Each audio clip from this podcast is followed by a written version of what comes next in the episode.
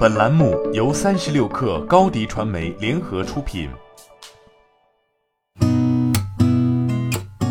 八点一刻，听互联网圈的新鲜事儿。今天是二零二二年四月二十二号，星期五，早上好，我是金盛。据中证网报道，日前，华为与赛力斯合作的问界 AITO 汽车宣布对问界 M5 部分车型价格进行调整。其中，问界 M5 后驱标准版起售价调整为二十五点九八万元，相比此前公布的售价上涨一万元。问界四驱版则将于五月五号二十四时后进行价格调整，调价方案将在此之前公布。此次价格上涨的原因，主要是受到汽车上游原材料成本上涨影响。今年三月五号，AITO 问界 M5 在上海、广州、杭州、重庆等多个城市同步举行交付仪式，迄今销售不满两个月。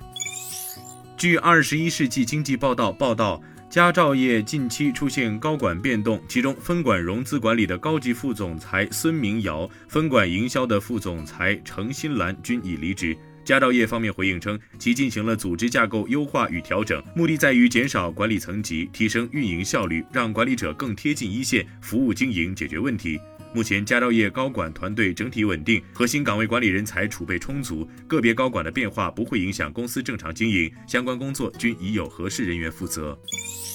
三十六氪获悉，据央行消息，人民银行行长易纲线上出席二十国集团财长和央行行长会议。易纲介绍了中国经济金融形势，表示中国稳健的货币政策灵活适度，政策发力适当靠前，支持实体经济发展。人民银行将灵活运用多种货币政策工具，发挥好货币政策工具总量和结构双重功能，加大对实体经济的支持。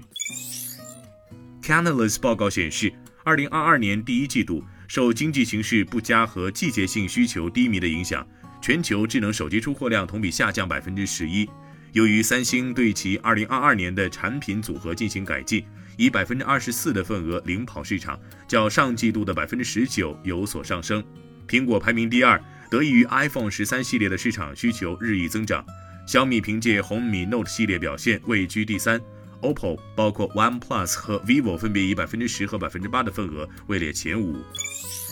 据上证报报道，保利发展董事长刘平表示，目前地产行业的长效机制已经基本形成，行业发展基础依然存在。公司作为行业龙头，不简单追求规模上的排名，更多的是按照既定战略，把握市场机会，保持企业持续健康发展。刘平表示，收并购一直是公司项目拓展的重要来源之一，对各种拓展方式持开放态度。公司不简单追求收并购的金额或数量目标，而是从补充优质资源储备的角度开展项目投资，严格按照项目立项标准，对各类项目机会进行研判。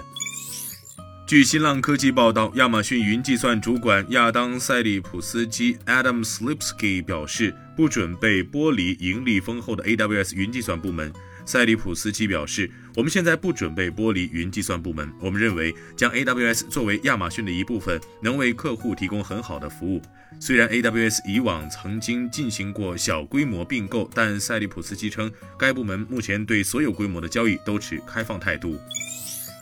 知情人士称，特斯拉 CEO 埃隆·马斯克已经开始接触华尔街的潜在金融合作伙伴，为其收购 Twitter 筹集资金。该知情人士称，马斯克及其顾问已经与几家可能的合作伙伴就债务融资问题进行谈判。目前，华尔街最大的几家银行和并购公司对是否会介入该案帮助马斯克收购 Twitter 持不同意见。今天咱们先聊到这儿，我是金盛八点一刻，咱们下周再见。